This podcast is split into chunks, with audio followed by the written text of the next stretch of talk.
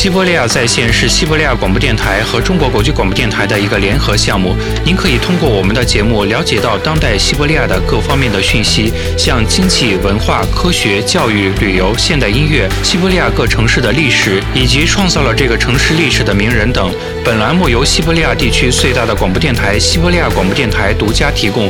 西伯利亚在线系列节目中，我们将为您讲述西伯利亚最有趣、最重要的故事。西伯利亚经济实时数据分析、商业故事等等，您想了解的西伯利亚地区经济生活中的重要事件，我们都会在这里为您讲述。西伯利亚经济与您在一起，为您提供实时信息。大家好，我是主持人韩波，我是维罗妮卡。在今天的节目中，我们为大家带来的有中国和西伯利亚大型合作项目，还有2017年商业计划。每周经济要闻。中国投资商准备向西伯利亚两家制浆厂投资十亿美元。俄罗斯工业部和贸易部同意了中国合作伙伴的投资项目，投资总额超过三十亿美元。新工厂的产品将销往中国。俄罗斯工业部和贸易部副部长维克多·叶普图霍夫一行日前去中国进行了访问。据介绍，当前中国每年纸浆需求量约为两千五百万吨，其需求量的年增长率为五到十个百分点。众所周知，其中的一个工厂将建于克拉斯诺亚尔边境区，其每年生产能力为九十万吨，项目工程总值估价为二十亿美元。俄罗斯代表团同中国中工国际工程股份有限公司和国家开发银行进行了谈判，为解决项目实施中的细节问题，还创建了工作组。据俄罗斯国家旅游局领导奥列克·萨夫诺夫介绍，跨境旅游线路国际会议将在2007年于布里亚特举行。届时，出席该会议的有俄罗斯、中国和蒙古的代表。从发展俄罗斯国内旅游和国际旅游的角度来看，这个地区是十分重要的。该地区地理位置优越，宗教场所十分丰富。另外，这里还有贝加尔湖，这必将吸引大量游客。此外，布里亚特还是茶叶之路俄罗斯境内的起点。据萨夫诺夫说，该地区的各种疗养院和休闲胜地前景将十分乐观。吞卡谷是一个非常独特的地方，这里有大量天然矿泉，自然环境十分独特。大量官员建议在该地建立旅游产业园，并大量吸引国外投资。中国合作伙伴对科迈罗沃州内的特别经济区特别感兴趣。远在2013年的时候，俄罗斯总统普京建议创建以出口为导向的经济特区，这些经济特区享受税务优惠模式、租赁模式、土地使用和基础设施链接等都享受特别政策。2016年，盖马罗沃州的尤尔加市和安仁洛苏张斯克市先后获得经济特区这一地位。该地区优先发展的一系列项目中包括化工、制药厂的现代化、灰湖代地面粉厂，还包括木材生产、鱼类孵化厂、大棚养殖业和生产沥青的尼可科技公司将有望成为尤尔加经济特区的注册企业。尤尔加市市长谢尔盖·波波夫介绍，含外资的企业也可以在这里注册登记。中国投资商计划在此投资木材加工产业。新西伯利亚市将向中国供应纸巾。波莱 GZMO 旗下的西伯利亚贝拉公司将在新西伯利亚市投资生产纸巾，投资额约为四亿卢布。贝拉公司计划向俄罗斯、中亚和中国供应纸巾。据专家介绍，目前卫生用品市场上供应不足，并指出这一领域的任何厂家都能找到自己的消费者。西伯利亚地区除了巴尔瑙尔和鄂木斯克的餐巾纸生产企业外，目前还没有这一领域的生产企业。据专家评估，俄罗斯每年人均纸制品用量约为二公斤，而欧洲为十二公斤，美国二十一公斤。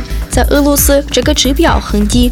这不是说没有市场需求，而是跟市场供应不足相关。俄罗斯卫生用品市场发展潜力巨大。商业故事。在节目的这个板块，我们要为大家介绍的是与中国的合作是如何提升了整个西伯利亚地区的经济的。后贝加尔边境区严重的中国是一个食品消费能力巨大的消费者。后贝加尔农场一开始向中国出口油菜籽，并准备向中国出售小麦和肉类。而位于中俄边境向上的后贝加尔市已准备开始建设用于谷类出口的大型加工存储间。与中国的合作为该地区带来了发展经济的新机遇。西伯利亚地区矿藏丰富，目前有五百四十个矿藏地，而该区域内将在未来几年内进行发掘的矿藏地已被分为三组。第一组都是有色金属，其中包括铅、锌、金、铜、钼。七天，第二组矿产地主要集中在北方，基本上以传统为主，而第三组位于该地区东北位置，是目前主要的黄金生产中心之一。目前，该地区有超过六十家企业从事黄金生产，黄金产量年平均增长率为百分之十。此外，后贝加尔滨江区还盛产煤。新发现的矿产地中。扎苏兰大型煤矿已于2013年在拍卖会上被煤炭露天采矿厂公司以2.45亿卢布的价格买走。这是一家中俄合资企业，俄方是东西伯利亚煤炭公司，中方是中国神华能源股份有限公司。开采工作计划于2018年开始，四年后生产能力将达到计划值600万吨。该项目投资总额超过三百亿卢布。如果说霍贝加尔区与中国在地下资源开采方面经验丰富，那么在向中国出口农产品与中国发展该地区旅游方面的经验才刚刚开始。该地区重点向中国供应当地生产商生产的产品。中国合作伙伴已向当地农场购买了一些油菜籽。明年，农场将扩大向中国的出口规模。三四年之后，后贝加尔边境区将计划建设油脂生产工厂。后贝加尔滨江区还计划向中国出口小麦、大麦和燕麦。目前，中国实施谷类进口限额，这影响到了该类产品向中国的销售。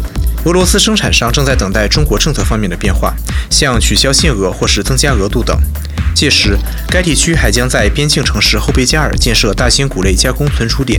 初步计划，该加工点的年加工能力为八百万吨，一次存储能力为八万吨。为实施该项目，地皮已准备好。该生产存储间应该是不仅仅用于后贝加尔农场产品的存储，西伯利亚其他地区和远东地区的产品也将在这里存储。